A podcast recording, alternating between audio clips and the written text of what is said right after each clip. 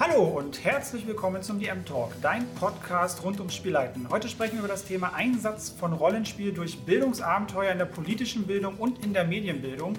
Da diese kleine Reihe Ende 2021 so gut ankam, habe ich beschlossen, einmal im Monat ein Interview mit Experten oder Expertinnen zu der Arbeit mit Pen and Paper Rollenspiel, vor allem im pädagogischen Kontext, aufzunehmen und euch wieder ein Stückchen mehr zu zeigen, dass unser Hobby wesentlich mehr ist und kann als nur reiner Freizeitvertreib. Also seid gespannt, viel Spaß beim Zuhören. Ja, hallo Dominik, schön, dass du da bist. Hallo, schön, dass ich da sein darf. Vielen Dank dafür. Heute äh, sprechen wir, ja, wie gesagt, über ein sehr spannendes Thema. Du bist ja, Gründer, Geschäftsführer einer Firma, die, äh, sage ich mal ganz salopp, was mit Rollenspiel macht im pädagogischen Kontext. Hier politische und äh, Bildung und Medienbildung finde ich super geil. Ähm. Dankeschön. Ich habe immer so grundsätzlich mein, äh, mein kleines Ritual, wenn ich Interviewpartner, Partnerinnen da habe. Erzähl doch gerne erstmal ein wenig über dich. Wer bist du so? Was machst du so? Wo findet man dich vielleicht online? Und was sind deine bevorzugten Rollenspielsysteme? Denn ich finde, das sagt immer sehr viel über die Menschen aus. Ja, das auf jeden Fall. Äh, sehr, sehr gerne. Ja, Dominik Rehermann, wie gesagt, mein Name, bin 37 Jahre alt und äh, wohne im wunderschönen Mainz am Rhein. Äh, also die äh, Sonnenseite genießen am Fluss, da spielen wir auch öfter mal. Ähm, ich bin eigentlich von Haus aus gelernter Politikwissenschaftler und Bildungswissenschaftler, habe lange Zeit auch als Journalist gearbeitet und bin jetzt seit knapp sechs Jahren äh, selbstständig im Bereich eben politische Bildung und Medienbildung und äh, ja, habe vergangenes Jahr äh, Epic Education gegründet, wo wir gleich noch im Detail drüber sprechen werden. Man findet mich online, zum Beispiel auf Twitter unter @dobrück. Auf äh, Instagram bin ich auch zu finden, erwartet da aber keine Kunstwerke von mir. Und äh, meine Lieblingsrollenspielsysteme derzeit auf jeden Fall Call, Call of Cthulhu, eigentlich schon immer. Mhm. Da habe ich auch eine Riesensammlung. Und äh, seit jetzt tatsächlich anderthalb Jahren schon äh, Star Trek Adventures. Da haben wir recht neu mit angefangen, haben uns direkt in das System verliebt und haben jetzt eigentlich seit anderthalb Jahren eine durchlaufende Runde dort am Laufen. Okay, spannend. Also eher Richtung Horror und Science Fiction kann man auch gut verknüpfen tatsächlich. ja, ja, ne, ich glaube, Horror kannst du, glaube ich, überall mit rein äh, machen. Spannend, äh, Star Trek hatte ich hier noch niemanden dabei, der das quasi als favoriertes System äh, spielt. Habe ich schon öfter gehört, dass es ganz gut sein soll. Ich persönlich bin ja eher so Fraktion Star Wars. da könnte man jetzt einen Glaubenskrieg drüber anzählen. Ich mag aber auch Star Wars sehr gerne. Ich habe dazu, muss dazu sagen, ich habe am 4. Mai Geburtstag. Ah. Deswegen, ich muss Star Wars einfach mögen. Ja, May the Force, ja. Äh, der, ja, ja, spannend, spannend. Also ich sag mal, so Hardcore-Fan bin ich ja gar nicht. Ich habe eine Folge Star Trek gesehen in meinem Leben. Äh, das war, glaube ich, vor einem halben Jahr. Das ist einfach nicht meins, muss ich sagen. Ähm, aber ich finde es gut, dass es so diesen Franchises ja, Systeme gibt. Ich hoffe, das ist auch gut spielbar, das Star Trek-Ding. Ich kenne es nur von The Witcher. Das ist ja so mein Lieblings- Universum, was es so gibt momentan. Kann ich auch nachvollziehen. Kann momentan und äh, über das RPG dazu bin ich sehr enttäuscht. Äh, das ist absolut nicht meins. Das habe ich auch schon öfter gehört. Äh, ich glaube, es liegt vielleicht aber einfach daran, Star Trek lässt sich einfach, glaube ich, gut als Rollenspiel umsetzen. Du hast die Crew. Du hast eine Gruppe in jeder Episode immer. Ja. Und der Witcher, ich stelle es mir kompliziert vor, du hast halt den Witcher. Und es kann halt nicht jeder der Witcher sein. Ich glaube, daran könnte es vielleicht kranken, aber du weißt da bestimmt mehr als ich. Ja, das, das ist nicht mehr mein Problem, äh, mich in eine gewisse Rolle zu fügen, die vielleicht nicht dem, dem, dem einen Protagonisten äh, da oder der Protagonistin dieses, dieses Franchises äh, ja, entspricht. Mich stört eher das Regelsystem dahinter. Das ist mir zu. Ich bin ein großer D&D-Fan. Das ist ja ein offenes Geheimnis für die Menschen, die mich jetzt so online kennen. Und das ist ein sehr schnelles und ein sehr High-Fantasy-Magie-lastiges System. So. Mhm. Und ja, und The Witcher ist halt mehr von meinem Eindruck her ein bisschen wie DSA. Die runden Zahlen sind sehr lang, es ist sehr authentisch, äh, sehr, sehr, äh, ja, real simulatorisch und das ist halt absolut nicht meins. Es ist mir zu langsam, da geht zu wenig Action, besonders wenn ich Magie will und das ist einfach nicht mein Geschmack, muss ich sagen. Okay dann wird es mir wahrscheinlich auch nicht gefallen. Ich höre daraus, wir haben ähnliche Präferenzen an Systeme, glaube ich. Ja, vielleicht bist du auch deswegen heute hier und das ist auch äh, schön zu hören. Sprechen wir doch äh, mal so ein bisschen über Epic Education. Du hast es gerade schon angesprochen, das hast du gegründet. Ähm, was, oder nee, fange ich vielleicht erstmal ein bisschen anders an. Ihr macht was mit politischer Bildung und mit Medienbildung. ich mag das immer gerne mit, mit gewissen Arbeitsdefinitionen zu sprechen, damit die Leute, wenn sie zuhören, wissen, okay, was meint denn das, worüber wir sprechen. Deswegen gerne erstmal eine Definition von dir, was ist denn politische Bildung, vielleicht auch irgendwie an einem kleinen Beispiel und das gleiche nochmal für Medienbildung. Das, das wäre sehr schön. Mhm, sehr gerne. Ich versuche mich da natürlich als Politikwissenschaftler jetzt kurz zu fassen. Man könnte ganze Bücher zu diesem Thema, zu dieser Frage schreiben. Ja, genau. Ähm, ist, da muss ich vielleicht noch einhaken, wenn du schon so, so anfängst. Äh, bitte auch sehr weltlich. Also bitte nicht zu wissenschaftlich hochtrabend formulieren. Ich möchte das ähm, nicht, dass ich meinen Zuhörenden das nicht zumute, dass sie das nicht verstehen. Aber ich denke einfach, äh, der maximalen Teilhabe wegen wäre es schön, wenn du dich sehr einfach ausdrückst. Aber ich denke, wenn du in dem Space unterwegs bist, sollte das auch kein Problem sein. Nein, ich denke, das kriege ich auf jeden Fall hin. Also politische Bildung versuche ich mal kurz auf den Punkt zu bringen. Es geht darum, äh, Menschen zur Teilhabe am politischen und gesellschaftlichen Leben zu befähigen. Das heißt, ich brauche einmal natürlich Wissen darüber, wie funktioniert Politik, wie funktioniert unsere Gesellschaft, was gibt es gerade für aktuelle Themen, was gibt es vielleicht auch gerade für Diskurse, für Streitfragen, für Debatten innerhalb einer Gesellschaft. Und dann soll die politische Bildung mich eben in die Lage versetzen, meine Interessen, meine Überzeugungen, meine Meinung dort auch einfließen lassen zu können und vielleicht Politik und Gesellschaft auch in meinem Sinne mitgestalten zu können. Das wäre so eine Definition für die politische Bildung. Und die Medienbildung würde ich eigentlich ins selbe Horn blasen. Ähm, da geht es eben darum, einmal Kenntnisse über Medien und mediale Systeme zu haben. Also wie funktioniert zum Beispiel Presse, wie funktioniert zum Beispiel das Internet, Algorithmen, soziale Medien, wie muss ich mir das vorstellen? Und dann eben auch in die Lage versetzt zu werden, einmal zu sagen, ich kann mich eben in diesem Umfeld bewegen, ich kenne mich dort aus, ich kann es äh, gemäß meiner Interessen nutzen und mir aber auch zunutze machen, indem ich eben gerade bei Medien zum Gestalter oder zur Gestalterin werde und eben hier äh, ja sowohl kreativ als auch äh, vielleicht ein Stück weit politisch aktiv sein kann, um eben diese Medien in dem Sinne zu nutzen, wie ich es gerade brauche.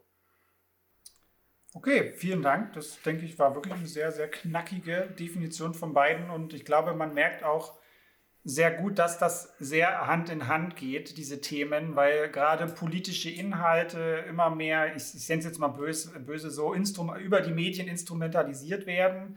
Ähm, und das halt einfach eigentlich gar nicht mehr auseinanderzuhalten ist, ne? dass man Politik halt über Medien wahrnimmt und äh, vielleicht auch umgekehrt.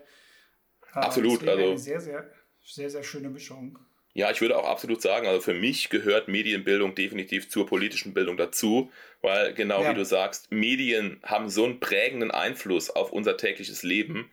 Ähm, wir müssen in Medien gebildet sein, wir müssen Medien nutzen können. Ansonsten kann ich ja gar nicht mehr am gesellschaftlichen Leben teilhaben heutzutage. Ja, zumindest, das würde ich fast noch ein bisschen differenzierter sehen. Zumindest, äh, äh, ich würde das halt noch ein bisschen kohortenabhängig machen. Ich glaube, so Generation Boomer und älter, die kriegen das, glaube ich, noch ganz gut hin, in ihrer eigenen Bubble ähm, relativ entfernt von Medien zu leben, obwohl die Boomer, glaube ich, das auch schon ganz gut nutzen. Mhm, Aber die definitiv. Generation davor wahrscheinlich noch am ehesten, also quasi die Ü, was ist denn das dann, Ü65 oder Ü70 Leute. Ähm, aber ja, ich sehe es grundsätzlich aus, aber ich glaube, ein bisschen differenzieren kann man da noch. Ich glaube, gerade in unserem Land haben die Leute durchaus noch ihre Nischen, wie das auch ganz gut ohne funktioniert. Ich frage mich wie, aber es funktioniert, glaube ich, trotzdem. Das wäre wahrscheinlich ein Thema für nochmal eine extra Podcast-Folge, weil ich glaube, ja, da müsste man sicherlich ja, ja. mal sehr deutlich differenzieren, aber da werden wir die nächsten Stunden damit beschäftigt, glaube ich. Achso, ich wollte gerade sagen, also da wäre ich auch, also zumindest auch nur der interviewende Teil, weil ich da auch jetzt überhaupt keine Kompetenzen habe, was äh, Wissen und, und Dinge betrifft und Erfahrungen, weil das absolut nicht meine, meine Themen sind, in denen ich mich auskenne. Ähm, okay, wir haben das jetzt definiert und äh, ich sage jetzt mal ganz platt, ihr macht ja jetzt irgendwas mit politischer Bildung und Medienbildung. Was ist denn das Konzept von Epic Education? Das mhm. heißt ja eure Firma, aber was macht denn diese Firma? Genau. Genau. Also unser, unser Konzept ist im Endeffekt, dass wir sagen, ähm, wir fassen es ein bisschen breiter, wobei Pen and Paper halt ein sehr großer Anteil des Ganzen ist. Ähm, wir machen Bildung mit Storytelling oder um es dann eingedeutscht zu sagen, wir machen Bildung mit Geschichten, weil wir einfach überzeugt sind, dass Geschichten im Gedächtnis bleiben. Und ähm, das kann man sich ein bisschen selbst herleiten, wenn man sich die Werbebranche anguckt. Die Werbebranche, also die hat schon seit Jahrzehnten erkannt, wenn ich in einer Werbung eine Geschichte erzähle, ja, keine Ahnung, der, äh, Militermann oder Super Ingo, ja. Wenn ich in Werbung. Kinderschokolade, finde ich, ist ein sehr, ja. sehr gutes Beispiel. Mit dem ja, genau. Milch und dem, dem Riegel, die, diese Liebesgeschichte, finde ich sehr, sehr gutes Beispiel. Dafür. Ja, ist ein super Beispiel auch, genau. Wenn ich also mit einer Geschichte das erzähle, dann merken sich die Leute diese Werbung besser und können sich besser daran erinnern. Und äh, unser Ansatz ist quasi zu sagen, ganz grob gesagt, auch da könnte man wieder sehr differenzieren und sehr lange drüber reden, aber ganz kurz gesagt ist unser Ansatz, wenn ich etwas über eine Geschichte vermittle, im Idealfall noch eine Geschichte, die ich selbst beeinflussen kann und die ich selbst miterlebe, dann behalte ich es mir zum einen besser, es bleibt besser im Gedächtnis und ich ja. bekomme einen anderen Bezug dazu. Ich äh, über das Erleben habe ich eine ganz andere Beziehung zu dem Thema, eine ganz andere Beziehung zu den Inhalten, als wenn ich es einfach ja. nur lese oder höre. Ja, warum ich da auch so ein großer Fan davon bin, auf diese Art zu lernen. Ne? Also jetzt schon mal vorab, die Leute, die schon mal ein paar Mal diese Art von Podcast gehört haben, die wissen, dass am Ende immer noch die Frage kommt, wo nochmal zusammengefasst, wo liegen die Vorteile dieser Art des Lernens oder dieser Art der Dinge, die ihr tut, also jetzt in dem Falle du, mhm. ähm, und wo liegen auch die Grenzen. Ne? Also mir ist halt immer klar, trotz aller Begeisterung, es hat alles seine Grenzen, weil es ist auch nur eine Methode von vielen, die man nutzen kann und klar. meiner Meinung nach auch sollte. Ähm, dieses spielerische Lernen, das liegt uns Menschen, ich nenne es mal allgemein Säugetieren ja sehr, sehr stark inne. Wenn wir uns, äh, ich, meine Freundin und ich, wir gucken uns gerade die letzten Monate extrem viele Dokus über Tierwelten an. Wenn man sich immer wieder die ganzen Arten von Primaten anschaut, wie die lernen, immer wieder durch Beobachtungen, durch Ausprobieren, ne? also dieses theoretische Lernen einerseits und das Erfahrungslernen. Und ich finde, das Pen and Paper Rollenspiel, das hast du gerade sehr schön ausgedrückt, verknüpft das halt. Dadurch, dass du die Leute mit reinnimmst, nicht nur eine Geschichte erzählst, weil wir uns ja Dinge in Bildern und Kontexten besser merken, sondern sie auch teilhaben lässt. Dadurch hast du gleich diesen Erfahrungsteil dazu. Das finde ich halt sehr spannend an der ganzen Geschichte. Definitiv. Also ich äh, kann mich erinnern aus, meiner, äh, aus meinem Studium, mir ist immer noch dieser eine äh, Satz im Ohr geblieben. Also es wurde behauptet, es ist ein altes äh, äh, uramerikanisches Sprichwort der amerikanischen Ureinwohner. Ich glaube das nicht, ist ein urbaner Mythos, aber der Sinn, der ist sehr gut. Ähm, der sagt nämlich, ich äh, höre etwas und ich vergesse, ich sehe etwas und ich merke es mir, ich tue ja. etwas und ich verstehe. Und das finde ich im Endeffekt ja. drückt diese Art des Lernens dann sehr gut aus. Ja, ich, ich kenne es halt äh, ähnlich wie bloß äh, statt dem Tun mit dem Schreiben, aber ja, der Sinn ist äh, total der gleiche. Das stimmt ja halt auch. Ne? Man, man, sagt ja nicht umsonst auch so Sprichwörter, wer schreibt, der bleibt. Ne? Also, mhm. das ist ja halt auch übertragen im Sinne, Schreiben ist ja auch eine Form des, ich nenne es mal, Tuns. Exakt, genau. So Un Tun ist auch so ein Unwort. Aber äh, ja, ähm, ähm, ja, ich glaube, man weiß, was gemeint ist damit. Und das ist halt eine sehr, sehr spannende Sache. Aber wie bist denn du dann äh, auf die Idee gekommen, mit Pen and Paper irgendwie eine Firma zu gründen? Das klingt ja, glaube ich, für viele immer noch ein bisschen verrückt. Man kennt es so halt als Hobby und ja, äh, das ist halt eine tolle Art von Zeitvertreib und eine Firma draus machen, wenn man jetzt nicht gerade Wizards of the Coast ist oder Ulysses-Spiele. Ja, es ist, es ist auch immer noch ziemlich verrückt, äh, muss ich sagen. Es ist ein ziemlicher Ritt, diese Gründung immer noch. Ähm, naja, die Idee ist grundsätzlich gekommen, dass ich einfach gemerkt habe in meiner Arbeit, in der politischen Bildung, wenn ich versuche, was zu erklären, dann mache ich es immer über eine Geschichte. Und so kamen wir eben auf die Idee zu sagen, okay, das wollen wir irgendwie professionalisieren. Das wollen wir irgendwie sagen, das ist unsere Methode, mit der wollen wir arbeiten. Und wenn man eine Methode irgendwie in eine Form bringen will, mit der man auch arbeiten kann, dann braucht man ja, ich sag mal, eine Art System. Dann braucht man ja irgendeine Art, okay, so sieht das Ganze methodisch aus. Und da ich eben seit, letztens mit äh, ein bisschen äh, schockiert festgestellt, da ich eben inzwischen seit äh, fast 20 Jahren, äh, über 20 Jahren Pen und Paper spiele, ähm, ja, ich bin alt geworden, ähm, kam eben die Idee, okay, dann probieren wir es doch erstmal tatsächlich über ein Pen und Paper, weil wir wissen, wie das funktioniert. Wir können uns bei verschiedenen Systemen ausleihen, äh, was wir cool finden. Und wir haben etwas, was man vor allen Dingen auch sehr gut einfach an Schulen bringen kann, weil um ein Pen and Paper zu machen, da brauche ich keine großen Kostüme, da brauche ich keine großen Aufbauten, da brauche ich keine großen Technik, da brauche ich im Endeffekt, wie der Name schon sagt, einen Stift, Papier und ein bisschen Fantasie. Und deswegen war es für uns einfach sehr geeignet zu sagen, wir nehmen jetzt erstmal dieses Konzept und versuchen damit eben äh, in die Bildung zu gehen. Und äh, ja, haben eben auch gesagt, wir machen das Ganze als Firma, und zwar als gemeinnützige GmbH, weil natürlich im Bildungsbereich wir in einem Bereich liegen, muss man ganz ehrlich sagen, wer reich werden will, der arbeitet nicht im Bildungsbereich, glaube ich. Und ähm, gerade wenn man. In den meisten Fällen nicht, nein. Ja, meistens ist das so. Und äh, wenn man eben gerade solche neuen Konzepte auch äh, verankern will, dann braucht man halt auch ein bisschen Zeit. Und wir haben eben gesagt, gut, wir machen das gemeinnützig und versuchen eben auch Förderungen einzuwerben. Wir versuchen Leute zu überzeugen, uns mit Spenden zu unterstützen, um einfach zu sagen, okay, wir können die Finanzierung sicherstellen, um unsere Vision quasi auch äh, umsetzen zu können und sind eben nicht auf äh, Geschäftszahlen im weitesten Sinne angewiesen. Und vor allen Dingen ganz wichtig, wenn wir Förderungen kriegen, wenn wir Spenden kriegen, dann können wir es denen, die es brauchen, nämlich die Jugendlichen, die Kinder, im Idealfall auch kostenlos anbieten. Und das war eigentlich der Grund, warum wir das Ganze dann als gemeinnützige GmbH umgesetzt haben. Ja, klingt auf jeden Fall sehr, sehr spannend, äh, sich für den Weg zu entscheiden ähm, und Bildung da quasi, äh, ich sag mal, so niedrigschwellig wie möglich anbieten zu können. Ähm, du hast ja auch gesagt, dass ihr noch so ziemlich am Anfang seid, beziehungsweise ihr, also wie, viel, wie viele seid ihr denn vielleicht? Also ich spreche ja jetzt heute nur mit dir, wir haben jetzt schon mehrfach mehrere Menschen hier angesprochen, vielleicht nochmal zur Komplettierung. Wie lange gibt es euch jetzt schon und, und wie viele seid ihr? Wie, wie ist da? Mhm. Genau, wir haben uns, wir haben uns gegründet äh, im Mai äh, 2021, also vergangenes Jahr. Ich, oh, dann hat das ein Jahr. Es war ja ein Jahr, wir hatten letztens Geburtstag, äh, wobei man sagen muss, bis wir dann wirklich angefangen haben, haben zu arbeiten, hat das nochmal noch ein bisschen gedauert. Corona, ja, aber während der Pandemie sowas zu gründen, ist vielleicht auch nicht die beste Idee gewesen, so im Nachhinein. Ähm, aber es hat geklappt alles. Theorien zu. ja, genau, man kann da auch darüber streiten. Ähm, aber im Endeffekt, wir sind zu dritt inzwischen, äh, was das feste Team angeht. Äh, wir alle natürlich so im Teilzeit oder so im äh, 450-Euro-Bereich noch unterwegs. Also super reich sind wir nicht geworden.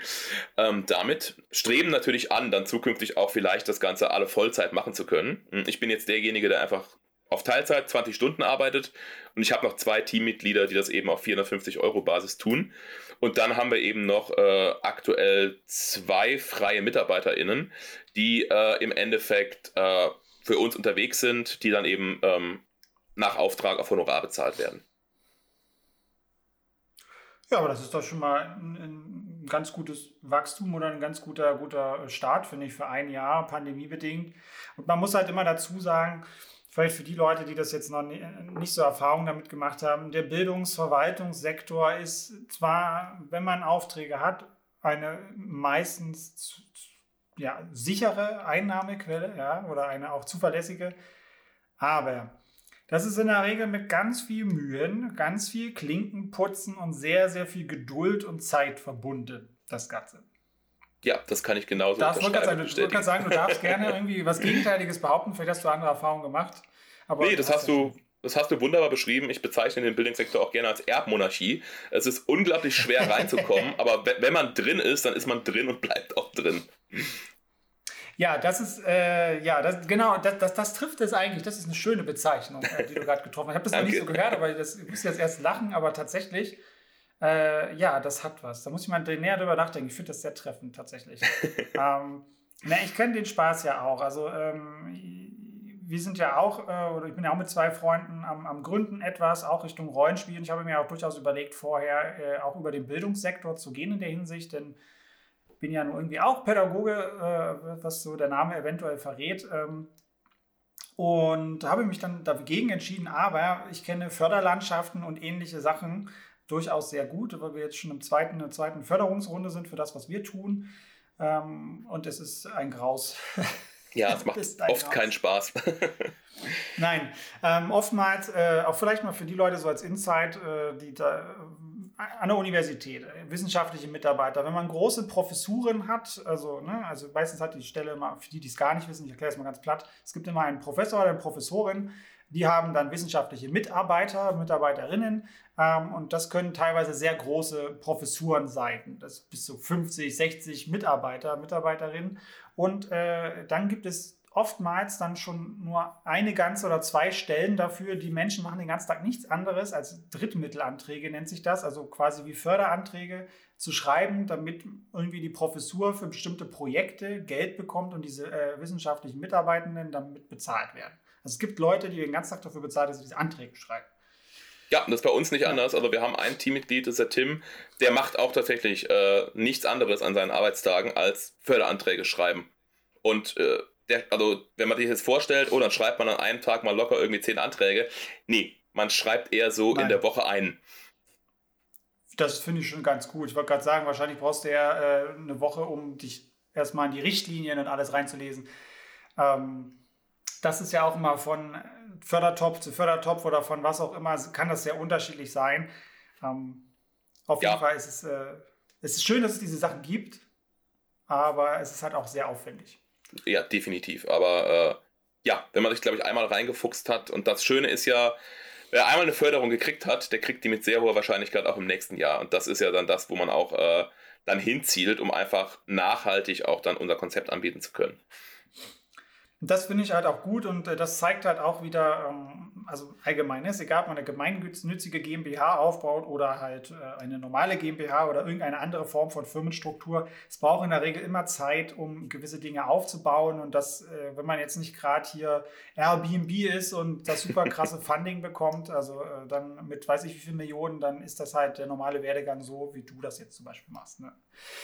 Ja, es soll trotzdem, äh, muss ich an der Stelle auch mal sagen, soll trotzdem nicht abschrecken. Also ich kann auch nur sagen, gründet. Äh, gründet und äh, äh versucht was zu verändern, auch wenn es anstrengend ist. Äh, äh, nur das bringt ja irgendwie uns auch insgesamt weiter, wenn mehr Leute mit Ideen auch sagen, wir machen was draus. Das finde ich ein schöner, schöner Ausspruch, den kann ich nur begrüßen. Das sehe ich nämlich genauso. Aber jetzt haben wir einen sehr, sehr starken Schweif gemacht Richtung ja, Bürokratie, nenne ich es mal, und, und Firmengründung. Aber was bietet ihr denn alles so an? Ne, ihr macht das jetzt, wir haben jetzt gehört, politische Bildung, ja, Bild, Medienbildung jetzt irgendwie auch größtenteils mit Pen and Paper als Konzept. Also was bietet ihr denn alles konkret an? Mhm. Genau, wir sind jetzt im Endeffekt gestartet mit unserem ersten sogenannten Bildungsabenteuer. Ähm, das sind die Fake Hunters. Ähm, damit sind wir jetzt auch erstmals an Schulen unterwegs gewesen. Ähm, das ist für alle, die, und gehe ich von aus bei den Zuhörerinnen und Zuhörern, im Pen-and-Paper-Bereich unterwegs sind, das ist so ein klassisches Abenteuer einfach. Ähm, die Teilnehmenden übernehmen quasi die Rolle von JournalistInnen einer fiktiven Zeitung und müssen in dieser Story dann eine Fake News aufklären. Und auf dem Weg lernt man natürlich sehr viel darüber, was sind Fake News, warum sind sie ein Problem und was kann ich jetzt eigentlich dagegen tun. Das ist jetzt so unser äh, allererstes großes äh, Projekt, was wir jetzt rausgegeben haben, äh, was auch zukünftig dann zum Download verfügbar sein soll. Ähm, das ist unser erstes großes Angebot. Ähm, danach haben wir noch ein Angebot im Bereich Teambuilding jetzt rausgebracht, auch speziell für Schulen. Ähm, da muss man einfach von einer einsamen Insel entkommen. Das ist weniger Pen und Paper, das geht tatsächlich mehr in Richtung Brettspiel dann an der Stelle. Man bewegt sich eben auf dieser Insel über Felder und äh, auf den Feldern passieren Dinge. Trotzdem gibt es ähnlich wie beim Pen und Paper einen Erzähler, eine Erzählerin, die dann eben die Szene setzt, was passiert da auf diesem Inselfeld. Ähm, das sind jetzt die ersten beiden Projekte, die wir erstmal rausgegeben haben. Nächste Woche startet unser nächstes Projekt. Auch das sage ich jetzt nur kurz, weil es geht dann weg von Pen and Paper tatsächlich in den Bereich EduLab, also Live-Action Roleplay. Also im Endeffekt Pen and Paper, nur man spielt es halt wirklich richtig. Ähm, da machen wir ein äh, kurzes, eintägiges EduLab zum Thema Klimaschutz und Nachhaltigkeit. Ähm, man kann kurz sagen, äh, wir spielen einen Gerichtsprozess. Die Erde verklagt die Menschheit und äh, die mhm. Teilnehmenden übernehmen eben die Rollen von entweder Vertretern der Erde oder von VertreterInnen der Menschheit. Und es wird eben ausgehandelt, was mit der Menschheit passieren soll. Und das sind jetzt aktuell. Ja, das sind aktuell so die ersten Angebote und natürlich ist der Plan, mehr davon weiterschreiben, mehr veröffentlichen.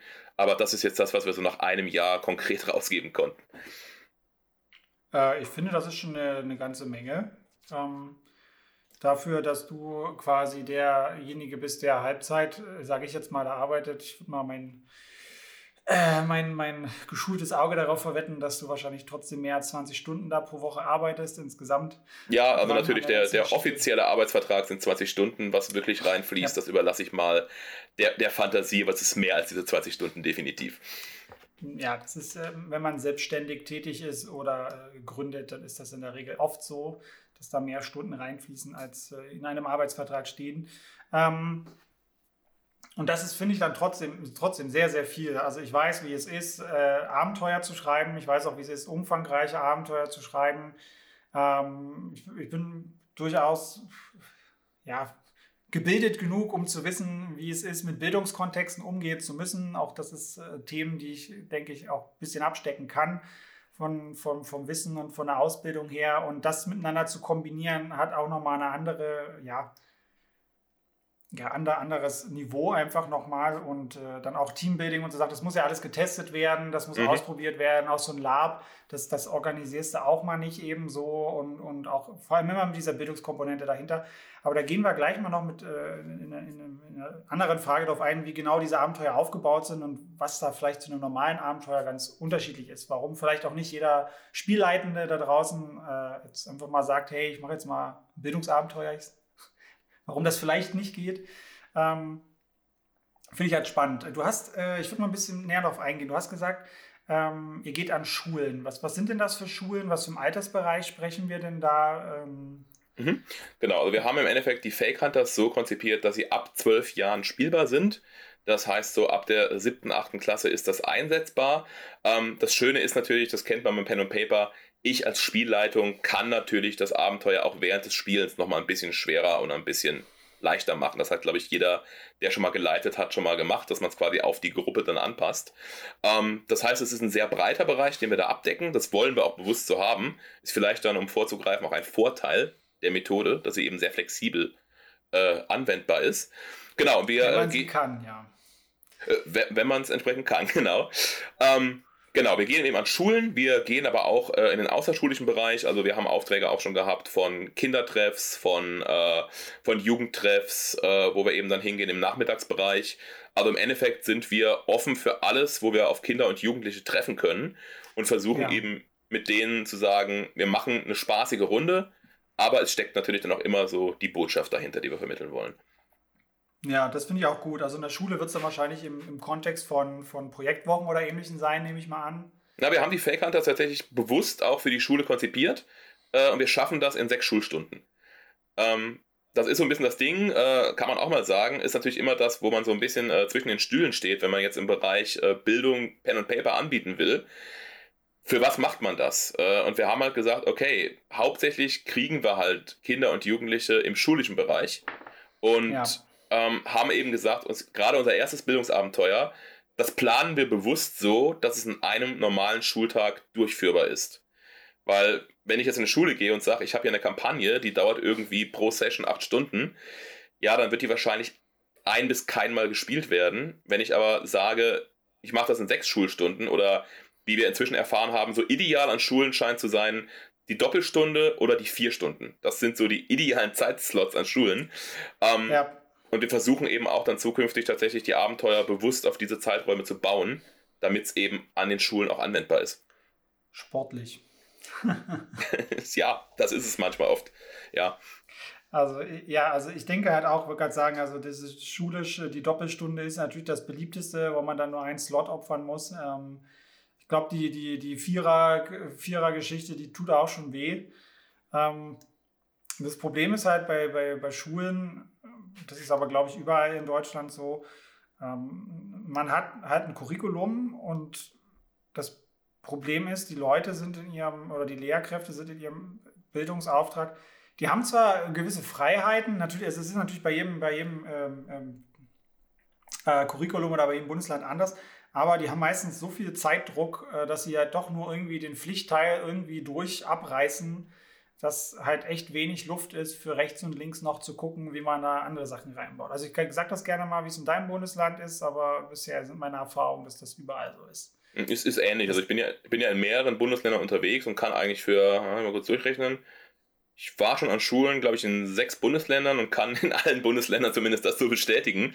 Und ähm, ich ja, glaube, das ist das flächendeckend. Ja, kann man das? Bin ich einfach mal so frei und sage, dass das flächendeckend dann so ist. Vermutlich. Und äh, das ist auch für uns halt eine Herausforderung. Oder ich glaube allgemein, wenn man eben mit äh, alternativen Methoden im Schulbereich arbeiten möchte, ähm, ja man muss eben versuchen, das irgendwie in dieses Curriculum reinzukriegen. Also das machen wir auch. Äh, wir gucken uns an, was steht denn im Lehrplan und versuchen quasi zu sagen, wir entwickeln Bildungsabenteuer jetzt primär mal mit Blick auf den Lehrplan, um den Lehrenden ja. quasi sagen zu können, hey, guck mal, bei dir auf dem Stundenplan steht gerade, weiß ich nicht, Medien, äh, äh, Mediensysteme.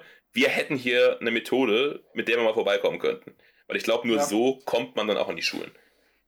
Ähm, Finde ich, find ich gut, dass ihr so rangeht, weil das ist auch so ähm, meine, immer mein Ansatz gewesen, zu sagen, wie kriegst du du musst ja letztlich nicht unbedingt, du musst ja zwei Instanzen eigentlich so, so kriegen. Ne? Die, Schulleitung ist so eine Instanz und dann halt die ausführenden Lehrkräfte. Das sind immer so zwei Seiten. Ähm, und ich glaube halt auch, wenn man diesen curricularen und, und Lehrplanansatz fährt, dann äh, hat man eine sehr, sehr große Chance auf Gehör zu treffen. Zumindest erstmal inhaltlich und die Leute davon zu überzeugen. Weil das ist nämlich wahnsinnig schwer, wenn die Leute nicht wissen, was Rollenspiel ist, ähm, die da so ein bisschen also ich glaube, man darf nicht über die Rollenspielschiene kommen. Das ist, glaube ich, nee. der, der, Punkt, den man nicht machen darf. Außer du hast halt Glück, äh, dass die Leute das wissen. Ich hatte zum Beispiel auch schon einen Interviewpartner, der Alex, der ist äh, soziale Arbeit, hat er, glaube ich, studiert, oder mhm. Sozialpädagogik, eins von beiden. Und der ist in Hamburg an so einer Stadtschule. Und ah, die, mhm. sind, die sind sehr, sehr berühmt und die haben, fahren auch gut Mittel ein, weil der, der Schuldirektor da wohl ähm, sehr viel, ja, ich nenne es mal Lobby- oder Medienarbeit macht. Und der war, ist selber leidenschaftlicher Rollenspieler. Mhm. Und das hat es natürlich sehr einfach gemacht für Alex, da äh, gewisse Inhalte anzubieten, dass er halt regelmäßig Rollenspiel machen darf mit den Kindern.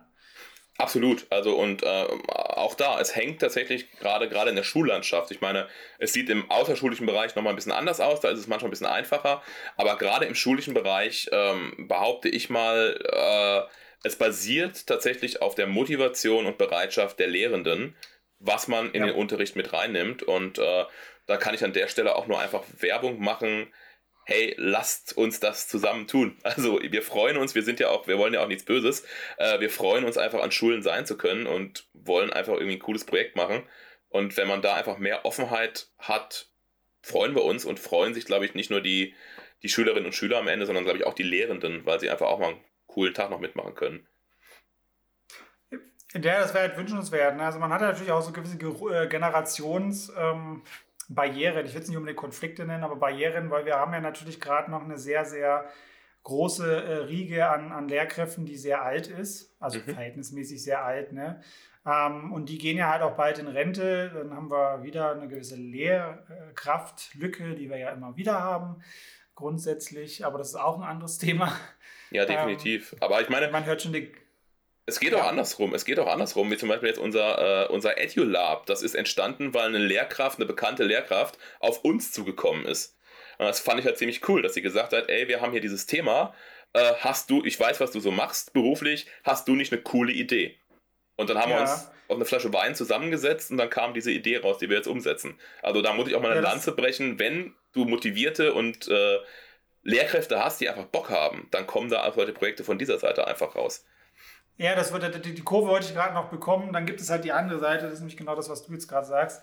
Ähm, und ich glaube, man muss halt irgendwie gucken, dass man die Leute so ein bisschen, ein bisschen zusammenkriegt. Ne? Weil dann nochmal dieses Ding, ne? das soll ja halt auch nicht irgendwie die normalen Lehrmethoden in Frage stellen, diskreditieren nee. oder ähnliches, sondern einfach sagen, okay, es gibt hier halt einfach eine schöne Form, die man durchaus pädagogisch gut durchstrukturieren kann, ähm, die aber auch spielerisch halt vor allem sehr gut funktioniert und das macht es halt angenehmer, weil es halt nicht dieses direkte Lernen ist, sondern eher ein bisschen impliziter. Man hat eine intrinsische Motivation, man hat Gamification ähm, und viele solche andere Mittel, die, die, die Dinge, ja, wo man sagt, damit lernen wir einfach gut. Das ist einfach so, weil wir halt, weil das eine natürliche Art des Lernens ist für uns Menschen. Und warum dann halt nicht nutzen? Absolut und äh, genau was du sagst, kann ich auch nur noch unterschreiben. Es tritt ja niemand an, um jetzt im Endeffekt sagen, wir, wir ersetzen die, die Lehrenden oder wir ersetzen jetzt den kompletten Nein, Schulunterricht. Vor allen Dingen muss man auch sagen, wir kommen ja später noch zu den Grenzen. Die Methode Rollenspiel ist ja auch gar nicht für jedes Thema geeignet. Das muss man ja auch Nein, mal dazu sagen, ganz richtig. klar. Das ist richtig. Das ist richtig. Ich sehe es halt auch als äh, Ergänzungstool. Vor allem, du hast ja auch gesagt, ne, ähm, ihr seid auch äh, recht viel da im außerschulischen Bereich tätig. Da kenne ich zum Beispiel, also die meisten Menschen, die ich kenne, die in irgendeiner Form beruflich Rollenspiel benutzen, also Pen and Paper, machen das tatsächlich in der Jugendarbeit, in welcher Form auch immer, mhm. aber vor allem in dem Kontext, ja, oder im außerschulischen Bereich allgemein dann, ja, AGs äh, oder Richtung, ähm, wie nennt man das, so Schülertreff oder so, oder halt dann auch Jugendhäuser, ähnliche Sachen. Sowas dann halt. Ähm, Gehen wir mal auf so ein Bildungsabenteuer ein. Ja, gerne. Was unterscheidet denn ein Bildungsabenteuer von einem normalen Abenteuer? Also jetzt mal, ich mal angenommen, ich kaufe mir jetzt von DSA so ein Heldenwerk, das ist ja so ein One-Shot-Abenteuer, das kann man spielen. Du hast jetzt auch schon gesagt, das ist auch ein One-Shot, was man so in vielleicht vier bis sechs Schulstunden spielen kann. Mhm. Zeitumfang ist das gleiche. Was unterscheidet diese beiden Abenteuer voneinander? Mhm. Ähm, eigentlich ein Hauptpunkt, das äh, DSA-Abenteuer ist primär zur Unterhaltung geschrieben. Das Bildungsabenteuer ist primär geschrieben, um bestimmte Inhalte oder Kompetenzen zu vermitteln. Das heißt, ähm, nicht nur die Geschichte zielt auf einen, äh, auf einen bestimmten Inhalt. Oder in der Geschichte eines Bildungsabenteuers, da kommen eben bestimmte Elemente vor, um äh, gezielte Inhalte zu vermitteln. Zum Beispiel im Beispiel Fake Hunters, es kommt halt eben eine Stelle vor, wo man eben als Figur eine Google-Bildersuche machen muss. Äh, die ist da extra eingebaut, damit man dann später in der Auswertung sagen kann, guck mal, dein Charakter hat doch so das herausgefunden. Das kannst du übrigens auch an deinem Computer zu Hause machen. Und das finde ich eben in einem äh, DSA-Abenteuer so wahrscheinlich in der Regel nicht. Plus, was das Bildungsabenteuer halt ausmacht, das Bildungsabenteuer hat immer einen realweltlichen Bezug. Das heißt, äh, Bildungsabenteuer sind immer dahingehend recherchiert, dass auch alles, was wir da sagen, stimmt. Hand und Fuß hat. Also, ähm, oder wenn etwas Fiktives auftritt, dann ist ganz klar markiert, das ist jetzt der fiktive Teil und das ist jetzt der Teil, der eben auch auf realen Fakten basiert.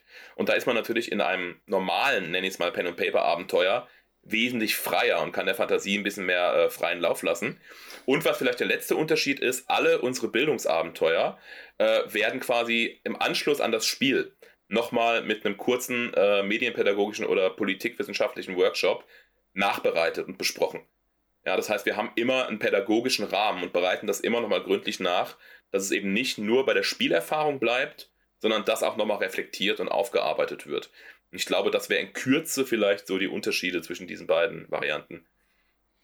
Ja, das macht sehr deutlich klar. Äh, vielen Dank äh, für die Erklärung da, für das Aufklären. Ähm, jetzt mal die nächste provokative Frage. Kann denn jeder so ein Bildungsabenteuer schreiben? Ich würde an der Stelle, glaube ich, abgrenzen zwischen dem Bildungsabenteuer und dem pädagogischen Teil, der dazugehört.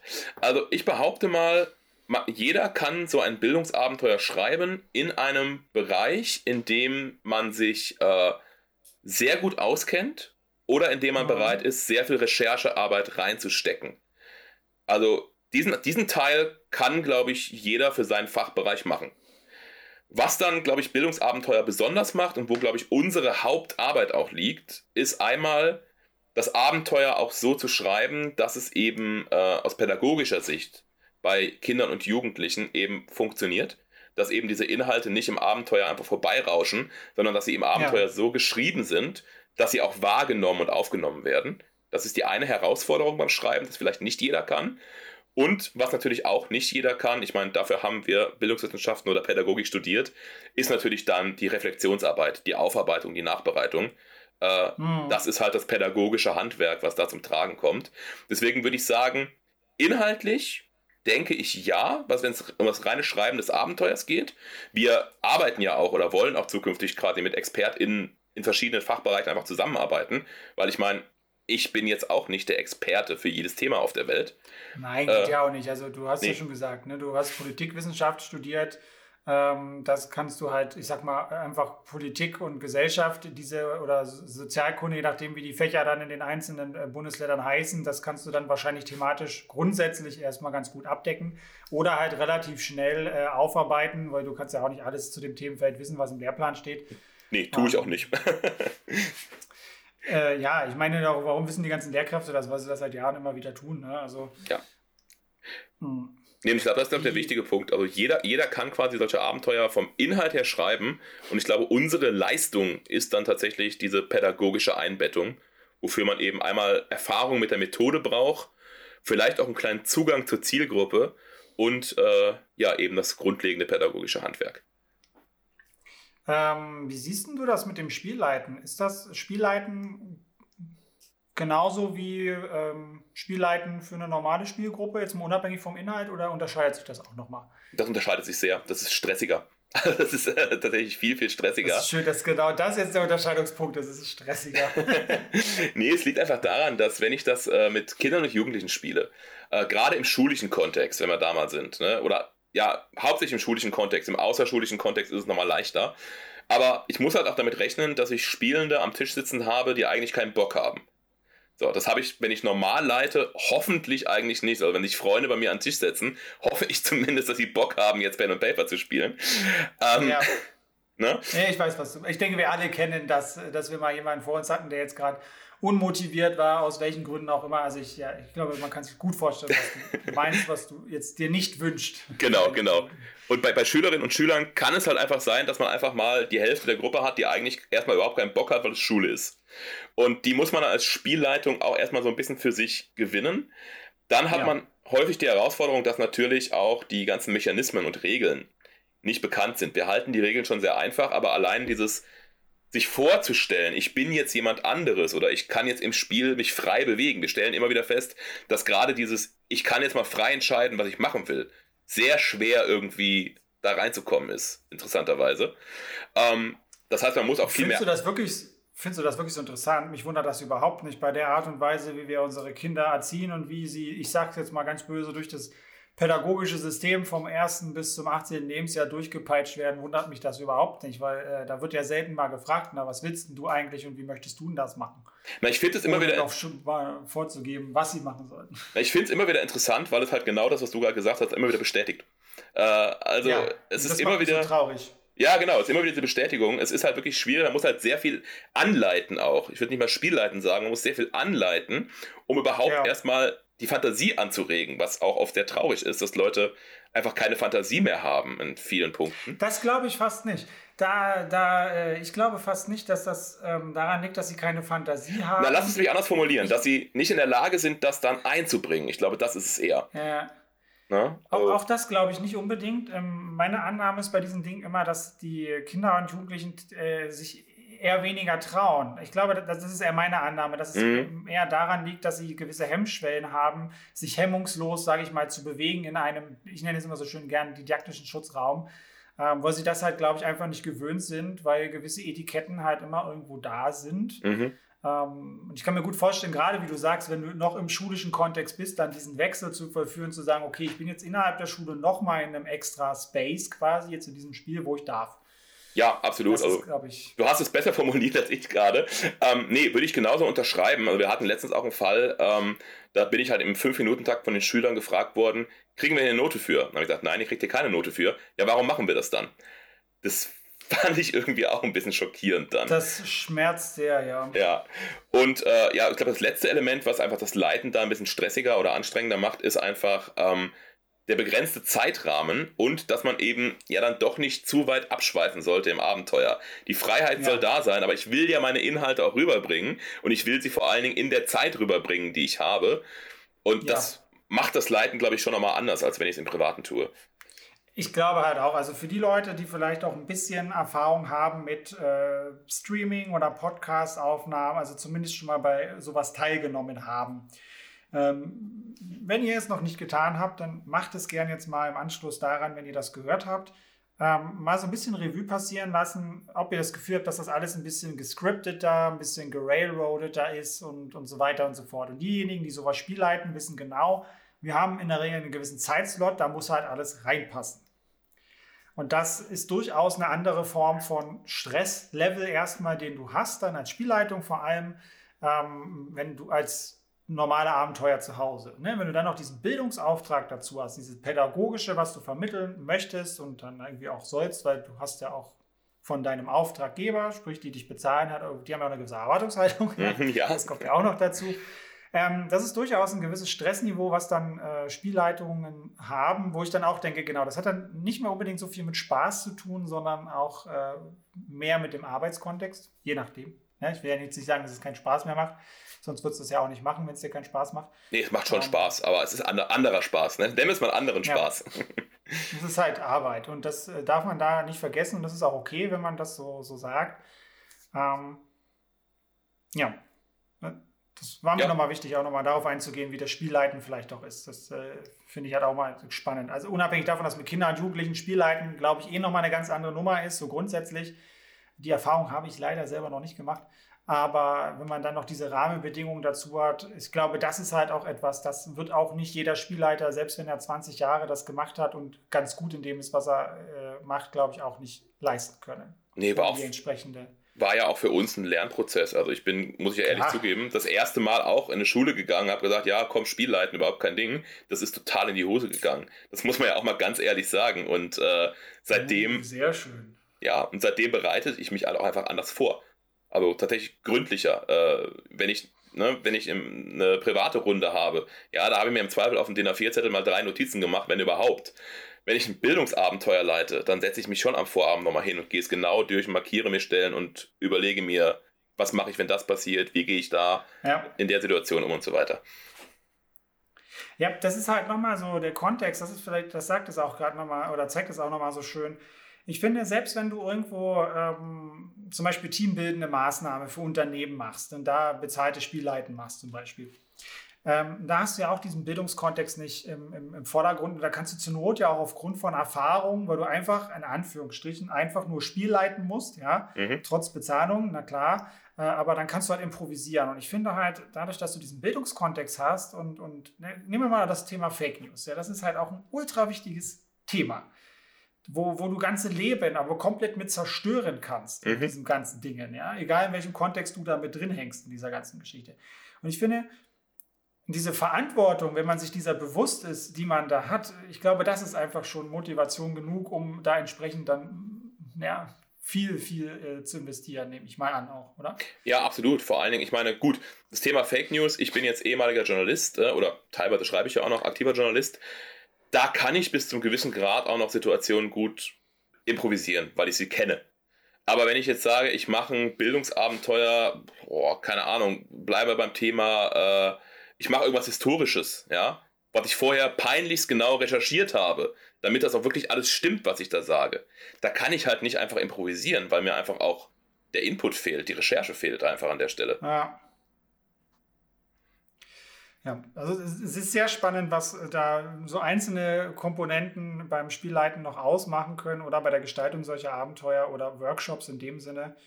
Sehr spannend, also sehr, sehr schöne Insights nochmal von dir. Vielen Dank dafür, da nochmal einen Unterschied äh, zu bekommen an der Stelle. Aber wenn wir das schon mal so, so tief da reingehen, beschreibt doch gerne mal so einen typischen Ablauf eines Workshops mit euch. Also wie läuft also so von Kontaktaufnahme bis wir sind jetzt wieder weg. Also mal so ganz grober, grober Ablauf. Wie kommt denn das so? Mhm. Ja, also wir machen im Endeffekt, äh, wir kommen dann eben äh, an die Schule. Ähm, gehen dann eben in den Raum, dann kommt die Klasse irgendwann rein, ganz klar. Und dann haben wir natürlich erstmal den ganzen Vorlauf. Wir stellen uns vor, wir sagen, was wir heute machen wollen. Und dann machen wir meistens erstmal so ein paar kleine Spielchen auch, um im Endeffekt so in das Thema reinzukommen. Also bei den Fake mhm. Hunters, mhm. da machen wir zum Beispiel dieses Spiel, das nennt sich Obstsalat. Man liest Statements vor und wenn jemand das schon mal gehabt hat, steht man kurz auf und wechselt den Platz. Und das machen wir eben schon mal zum Thema Fake News, um einfach zu zeigen, hey, guck mal, so ziemlich jeder von euch hatte schon mal Kontakt mit diesem Thema. Ähm, Danach haben wir. Typische äh, Pädagogenspiele. Ja, ein sehr schönes Pädagogenspiel, genau. Danach geht es auch total pädagogisch weiter. Spielen wir meistens erstmal Montagsmaler. Und zwar ähm, mit Begriffen aus dem Bereich Journalismus, weil wir äh, festgestellt haben, dass oft die SchülerInnen äh, überhaupt keine Vorstellung haben, was macht überhaupt ein Journalist. Und da sie ja Journalisten spielen sollen, müssen wir erstmal abklären, was machen die eigentlich? Was ist ein Journalist und warum ist Journalistisch, Journalismus gesellschaftlich irgendwie auch wichtig? Ähm, ja, aber mal zwischen, kurz zwischenhaken zu dürfen, das ist zum Beispiel sehr gut, dass sie das so machen, weil äh, für die, jetzt für die Zuhörenden, das ist nämlich genau das, was ich nämlich auch immer sehr gerne mache, immer erstmal Arbeitsdefinitionen schaffen, damit man weiß, worüber man redet, weil das nämlich ganz häufig, vor allem im Internet, äh, Probleme in der Kommunikation. Ganz oft, ich war äh, ganz lange Moderator einer, einer sehr großen äh, Facebook-Gruppe, wo auch das Bildungsniveau so grundsätzlich nicht das höchste war, was es jetzt nicht unbedingt besser macht, aber es hat sehr deutlich gezeigt, auch, dass die Kommunikation, dass die meistens die Leute einfach aneinander vorbeigeredet haben und sich deswegen gestritten haben, weil sie mhm. vorher nicht genau definiert haben, worüber sie reden. Weil das Thema irgendwie das gleiche war, aber sie immer eine andere Perspektive oder irgendwas anderes davon beleuchtet haben und deswegen eine Kommunikation nur scheitern konnte. Und das ist hier genauso. Das ist super gut, dass ihr das macht. Finde ich gut. Ja, danke schön, danke. Freut uns natürlich schon mal. Äh, genau, und dann geht es eigentlich erst los mit dem eigentlichen äh, Bildungsabenteuer. Wir machen das dann äh, bei den Fake Hunters zum Beispiel so. Die äh, SchülerInnen kriegen vorbereitete Charakterbögen. Und zwar in dem Sinne, da sind die Spielwerte bereits drauf.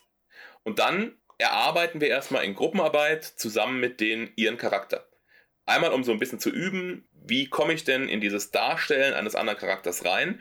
Und natürlich auch, um zu sagen, ich möchte ja einen Charakter auch dann spielen, auf den ich Bock habe. Also wir hatten anfangs mal überlegt, wirklich mit komplett vorgefertigten reinzugehen und haben das dann wieder verworfen, weil wir einfach dieses, nee, es ist euer Spiel, ihr sollt das erleben, ihr müsst auch einen Bezug zu euren Charakteren haben. Dann bauen wir Charaktere mit denen, was Hintergrundgeschichte angeht, was äh, Verhalten angeht und so weiter. Die Klassiker einfach. Ja, das ist ganz gut. Da kommst du schon mal so ein bisschen in das Fantasieding rein und da ist noch sehr, sehr gemeinschaftlich, nehme ich mal an. Macht ihr das? Äh, genau, genau. Hm. Ja, ist finde ich gut. Ja, und dann, äh, dann geht es ins eigentliche Spiel und das ist dann auch der Punkt, wo wir die Klasse immer aufteilen.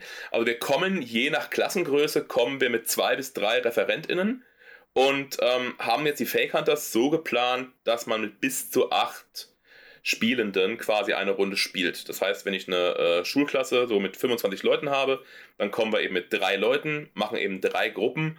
Wobei, ne, wer schon mal eine Runde mit acht Leuten geleitet hat, das ist dann auch schon wirklich das Maximum, was geht bei der Methode. Also, das Sportlich. haben wir. Ja, das, ich meine, du kennst es vielleicht auch. Äh, die Schulklasse hat nur mal 20 bis 25 äh, Leute. Und das ist noch, also hast du noch gute Klassen. Das sind ja 20 zumindest. Je also nach von der Größe her, gut im Sinne von klein. Ja, je nach Bundesland tatsächlich, aber wir mussten halt irgendwann einen Kompromiss machen, dass wir gesagt haben, okay, mit der Menge kommen wir noch an Schulen überhaupt dran und wir können aber auch mit den Leuten arbeiten. Und drei ReferentInnen sind natürlich, was Kosten angeht, dann auch schon recht viel. Weil die müssen ja auch bezahlt ja. werden irgendwie. Genau, und dann teilen wir uns eben in die Gruppen auf und dann spielen wir eben erstmal in diesen Gruppen das äh, entsprechende Abenteuer durch. Das dauert dann je nach, wie die Gruppen vorankommen, dauert das so zwischen 90 und 130 Minuten, bis die dann alle durch sind.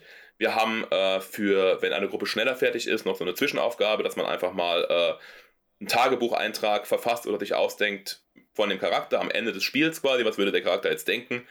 Und äh, wenn dann alle Gruppen fertig sind, dann gehen wir eben nach einer kurzen Pause nochmal in diesen äh, 90-minütigen Workshop rein, reflektieren ja. das Spielerlebnis oder De-Rolling ist ein ganz wichtiger Punkt, dann, dass man aus der Rolle auch wieder rauskommt und ähm, besprechen dann im Endeffekt die Spielerfahrung und versuchen dann eben über diese Spielerfahrung drauf zu kommen, hey, guck mal, und eigentlich alles, was eure Charaktere gemacht haben, könnt ihr auch tun, wenn ihr mit eurem Handy unterwegs seid und euch nicht sicher seid, ob was stimmt oder nicht. Und das ist dann so ein typischer Tagesablauf, jetzt am Beispiel Fake Hunters und wird bei anderen Bildungsabenteuern ähnlich aussehen. Okay, also habt ihr, ähm, das jetzt mal ganz grob oder wahrscheinlich sogar, ich würde es mal fast behaupten, relativ genau einzuordnen. Ihr habt so ein bisschen das, das Onboarding und Spielvorbereitung in den, im ersten Doppelstundenblock, dann im zweiten Doppelstundenblock das aktive Spielen und äh, dann das Nachbereiten im dritten, letzten Block. Genau, genau. Das ist so ein bisschen die Aufteilung. Wie gesagt, bei dem Beispiel jetzt, wir arbeiten noch gerade an ein paar anderen Projekten, wo man sagt, na, vielleicht wird es da ein bisschen länger, vielleicht muss es dann doch ein Projekttag sein, haben aber auch eine Projektidee, die wir tatsächlich auf die Doppelstunde anlegen wollen. Also wir versuchen da auch dann zu variieren einfach, um einfach sagen zu können, ja für jede Lehrperson soll möglichst was Passendes dabei sein irgendwann. Okay, ja, das klingt, das klingt gut, weil das ist gut, dass du gerade die Lehrperson erwähnst. Da komme ich gleich noch drauf zurück. Was mich aber zwischendrin noch brennend interessiert hat, aber ich dich nicht noch andauernd unterbrechen wollte, alle fünf Minuten, äh, alle fünf Sekunden so. Ähm, was für ein Spielsystem nehmt ihr denn da? Also, was ist da überhaupt was Würfelartiges dahinter? Aber was ist das? Ja, also bei den Fake Hunters wird gewürfelt. Ähm, ist auch das, ja, in dem System ist das einzige System, was wir derzeit haben, wo gewürfelt wird da haben wir ein ganz einfaches äh, System uns wirklich ausgedacht. Also man hat äh, eine Eigenschaft, man hat eine Fertigkeit und äh, man zählt diese beiden Werte zusammen, würfelt 2W6er und das Ergebnis muss halt gleich oder drunter sein. Das okay. ist so der, der Klassiker. Es gibt noch eine okay, Zusatzmechanik. Also ja. W6-System, ja. Mhm. Genau, es gibt noch eine, vor allen Dingen auch mit dem Hintergrund, wir wollen es ja später auch ermöglichen, dass Lehrende das selbst durchführen können. W6er hat halt einfach jeder auch irgendwie greifbar. Deswegen haben wir uns für die W6er entschieden. Nein, alles gut. Ich finde das auch die zugänglichste Art von Mechanik, weil das halt die Spielwürfel vor allem in Deutschland sind, die halt gefühlt, wie du schon sagst, jeder Haushalt wenigstens in irgendeiner Form von Mensch ärger dich nicht oder was auch immer schon mal gesehen hat. Ja, genau. Im Schnitt. Genau. Ja. Und es kommt noch eine Zusatzmechanik dazu, einfach um so ein bisschen auch dafür zu sorgen, dass sich das ganze Spiel weiter bewegt. Jede Aktion kostet halt eine bestimmte Art von Zeit. Und äh, wenn ich eine Probe nicht schaffe, dann würfel ich einen Zeitwürfel und dauert es noch länger, um einfach zu zeigen, okay, vielleicht ist an der Stelle manchmal klüger, es nicht nochmal zu versuchen, und einfach ja. auch, um zu sagen, das Spiel endet halt, wenn die Zeit abgelaufen ist. Und das kann ich ja als Spielleiter auch so ein bisschen steuern dann, wie die Zeit voranschreitet. Ja, ja finde ich gut, grundsätzlich. Ähm, was mich mal noch interessieren würde. Wenn du äh, oder ihr pädagogische Abenteuer schreibt, mhm. Wie, wie, wie ist denn da das Qualitätsmanagement? Wie wird denn das geprüft? Die, die Systeme, wo du auch immer wieder, also du hast immer wieder erwähnt, dass das an Lehrkräfte auch dann irgendwann mal selber machen sollen. Pädagogisch sage ich einwandfrei, das kriegen die meisten wahrscheinlich super hin. Ähm, aber das Spielleiten ist ja immer so eine Sache. So grundsätzlich. Mhm. Weil du weißt, wie es ist. Viele Leute, äh, Spielleiter sind rar gesät, oft ja. sehr beliebt, weil viele sich halt irgendwie nicht trauen und, und äh, ich, ich immer noch die Annahme habe, dass viel, äh, keine Ahnung, noch alter Zeitgeist ist und wesentlich mehr Leute das sehr, sehr toll machen würden äh, und sich einfach nicht zutrauen, weil diese Meta-Angst da noch drüber schwebt. Äh, ähm, mhm.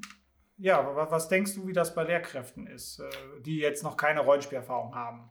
Um, ähm, das ist tatsächlich die nächste Herausforderung, vor der wir dann stehen. um, ähm, wir werden also die Fake Hunters uh, jetzt als nächsten Schritt überhaupt erstmal veröffentlichen, dass Lehrkräfte sich das runterladen können. Uh, wir machen das nach dem uh, Pay What You Want Prinzip, weil wir sagen, wir sind gemeinnützig.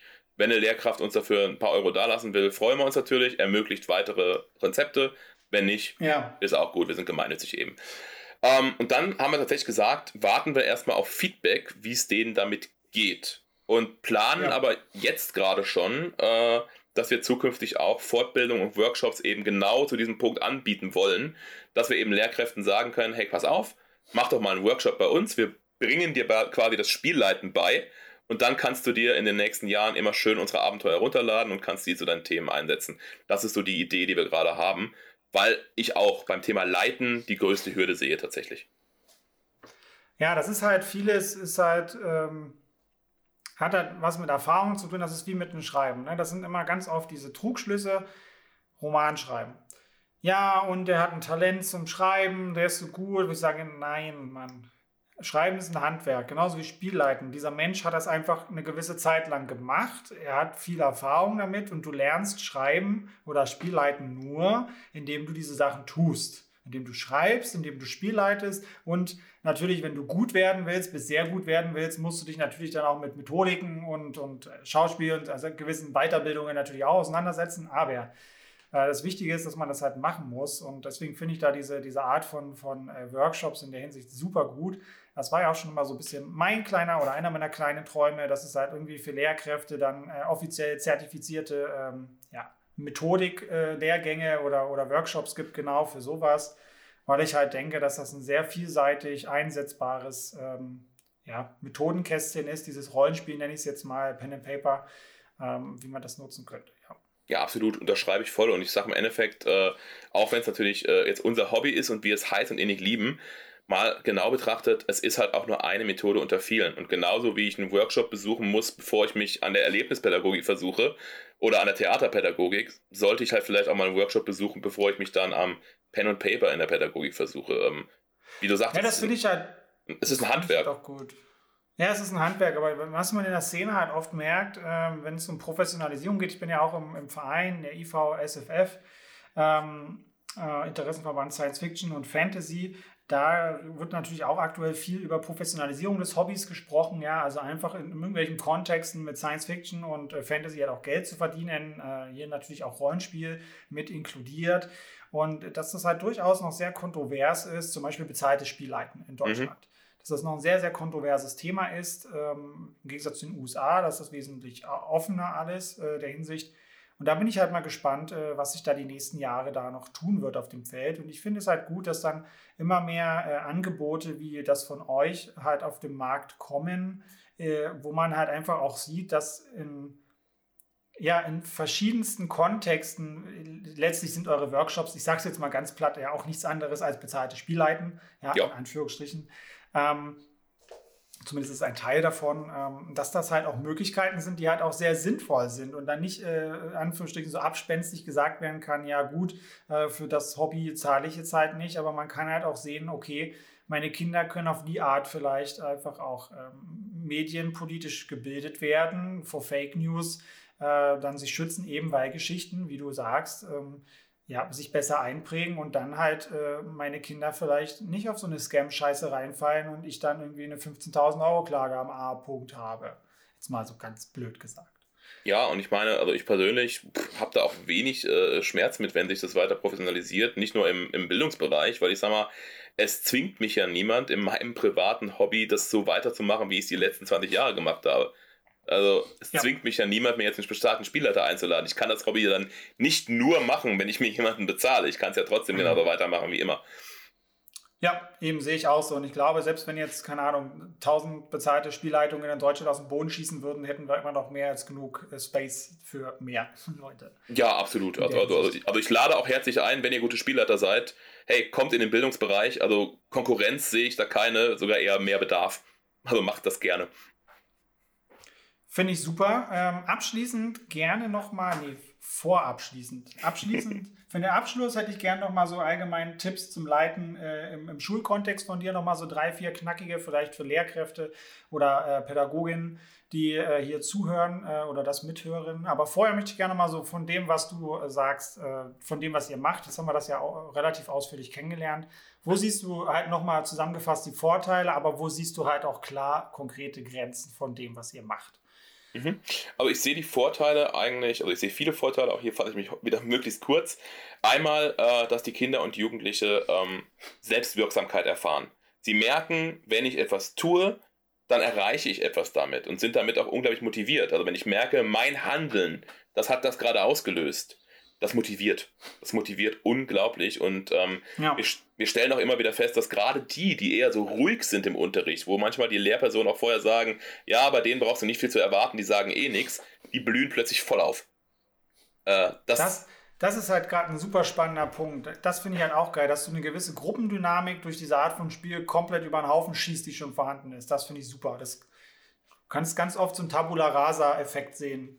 Ja, ja, absolut. Das sehe ich also, ist für mich auch die größte Stärke tatsächlich. Ähm, dann, das haben wir ja eingangs schon besprochen, ist im Endeffekt der Vorteil, wenn ich etwas erlebe, dann setze ich mich ganz anders damit auseinander. Ich sammle das sogenannte, hast du angesprochen, als Erfahrungswissen und nähere mich diesen Inhalten einfach ganz anders, als wenn ich nur in Anführungszeichen einen Vortrag äh, dazu höre. Das sind jetzt so aus meiner Sicht die beiden großen Vorteile. Ich könnte noch mehr nennen, aber äh, die beiden reichen mir an der Stelle erstmal. Und die Grenzen. Nee, vollkommen in Ordnung, ja. Und die Grenzen sehe ich ganz klar, äh, haben wir auch schon angesprochen. Nicht jede pädagogische Methode ist für jeden was. Es gibt Leute, die werden auch durch Rollenspiel nicht besser lernen. Für die ist es halt besser, ein Buch zu lesen oder vielleicht sogar einer Lehrperson zuzuhören. Deswegen spreche ich mich ja auch einfach dafür aus, gerade im schulischen Kontext einfach mehr Methodenvielfalt zu ermöglichen, damit dann irgendwann ja. für jeden was dabei ist. Aber die Grenze ist ganz klar, du wirst nicht jeden mit Rollenspiel kriegen und das ist auch gut, das ist auch okay so. Ja. Ähm, ja. Dann sehe ich eine ganz große und wichtige Grenze ähm, oder Risiko der Methode tatsächlich auch, dass immer ganz klar sein muss, was an diesem Spiel ist fiktiv und was an diesem Spiel ist real. Ich sehe zum Beispiel ganz große Hürden, Pen und Paper in der historischen Bildung einzusetzen. Weil ich kann eine historische Epoche, ich kann eine historische Begebenheit, das kann ich nicht so realitätsnah bespielen, ähm, dass es wirklich den historischen Fakten gerecht wird. Ja, also ja. da sehe ich halt eine ganz klare Einschränkung, gerade in, in, in diesem Bereich. Ähm, genau, und was halt auch natürlich ein, äh, eine Grenze dieser äh, Methode an der Stelle einfach ist, ähm, sie kann überfordern. Und da kommt eben wieder das pädagogische Handwerk dann rein, rechtzeitig zu erkennen, hey, okay, meine Gruppe ist gerade überfordert, ich muss mal die Bremse reinhauen, wir müssen erstmal irgendwie nochmal in eine andere Richtung gehen. Ja, ja, ja. Nee, ist, das ist halt auch, glaube ich, was, äh, da braucht man ein gutes Gespür. gutes, vor allem da muss man sehr, sehr präsent immer sein, also sehr achtsam während der ganzen Zeit, ja. Genau, das ist auch die größte Kunst, glaube ich, tatsächlich, wenn man das im pädagogischen Kontext nutzt, das zu erkennen. Okay, also war, war, warst du fertig? Ich denke ja, also wie gesagt, ich habe auch mal wieder versucht, mich hier kurz zu fassen. Man könnte, wie gesagt, zu diesem Thema. Nee, dann ist ja klar, das geht erstmal so, so knackig. Ja. Ne? Da also, sind ja auch Bücher zu geschrieben worden, ne? Also. ähm, das, äh, genau, das, das, das reicht in dem Umfang. Also ja, danke dafür schon mal. Und jetzt vielleicht abschließend noch so drei Tipps zum äh, Spielleiten im Schulkontext. Vielleicht nochmal, wenn du drei rauskriegst. So auf Kommando. Ja, ich versuch's mal. Also der erste wäre tatsächlich keine Angst vor Fehlern. Probiert's einfach. Ähm, ich sage auch meinen ReferentInnen immer, die SchülerInnen wissen ja gar nicht, wie es eigentlich aussehen soll. Macht einfach. Solange die Spaß hm, haben, ja. ist okay. Das ist clever, ja, das ist clever. Das ist vielleicht der erste Tipp. Ähm, der zweite Tipp ist äh, an der Stelle, gebt den Kindern und Jugendlichen Raum und seid bereit, auch mal Sachen, die ihr für total bescheuert haltet, einfach mal zuzulassen und mal machen zu lassen. Das ist der zweite ja. Tipp. Und der dritte Tipp ist tatsächlich, dass ich immer sage, ähm, Rollenspiele in der Pädagogik müssen gründlich nachbereitet werden. Einfach nur das Spiel dahinzustellen und danach zu sagen, oh, es hat geklingelt, jetzt ist Schluss, funktioniert nicht. Es braucht eine Reflexion und das ist ein ganz wichtiges Element von jedem Rollenspiel in der Bildung. Das, äh, ja, das finde ich ist ein super, super Abschlusstipp und auch Abschlusswort zu dem ganzen Thema. Das sehe ich tatsächlich genauso sehr, sehr wichtig, dieses Reflektierende. Und auch finde ich einer der wesentlichen Unterschiede zwischen normalem Rollenspiel und dem hier, also, also privat und dem. Ähm, ja, vielen Dank für das ja. Interview. Das ja. hat sehr, sehr viel Spaß gemacht. Mir ähm, auch. ich hoffe, die Zuhörenden sind genauso begeistert von der Thematik. Das gefällt mir sehr. Ähm, wir verlinken natürlich alle relevanten Links äh, von dir und euch äh, hier mit in dem Podcast wie immer. Also du hast schon mal so ein Twitter erwähnt, äh, die Webseite kommt natürlich noch mit dazu und alles, was du dann noch äh, für wichtig erachtest, kommt da auch mit rein, damit ihr euch dann das ganze Projekt auch gleich mal mit anschauen könnt. Und wenn ihr äh, ganz äh, lustig seid und Bock habt, dann auch gerne natürlich auch Spenden dalassen könnt für dieses Projekt, finde ich super. Ja, wenn ihr ganz viele Spenden da lasst und noch nicht in der Nähe wohnt, vielleicht expandiert der liebe Dominik dann auch extra in eure Richtung vorzeitig. Gerne doch. aber beides, sowohl vielleicht, spenden als auch expandieren. vielleicht dann auch das. Nein, aber ansonsten, ähm, ja, wie gesagt, vielen Dank und äh, an, an euch alle drei, ja, äh, dass du halt auch stellvertretend heute hier warst. Und wenn euch die Episode halt gefallen hat, dann lasst wie immer gerne ein Like, ein Abo bzw. ein Follow da. Und äh, schreibt auch gern in die Kommentare, schreibt gern, wie eure Erfahrungen sind äh, mit solcher Art von, von Spielleiten. Seid ihr selber Pädagogin, Lehrkräfte, was auch immer, die sowas auch schon mal angeboten haben? Sind eure Konzepte da ähnlich? Habt ihr jetzt schon mal ein bisschen Insights bekommen, wie Dominik und äh, ja, Epic Education das allgemein aufbauen? Ansonsten für Feedback und weitere Spielleiter-Tipps findet ihr mich wie immer auf Instagram unter Spielpädagoge. Dort erreicht ihr mich auch am besten beim Schreiben. Ansonsten kann ich nur sagen, ja, tschüss und bis zum nächsten TM Talk.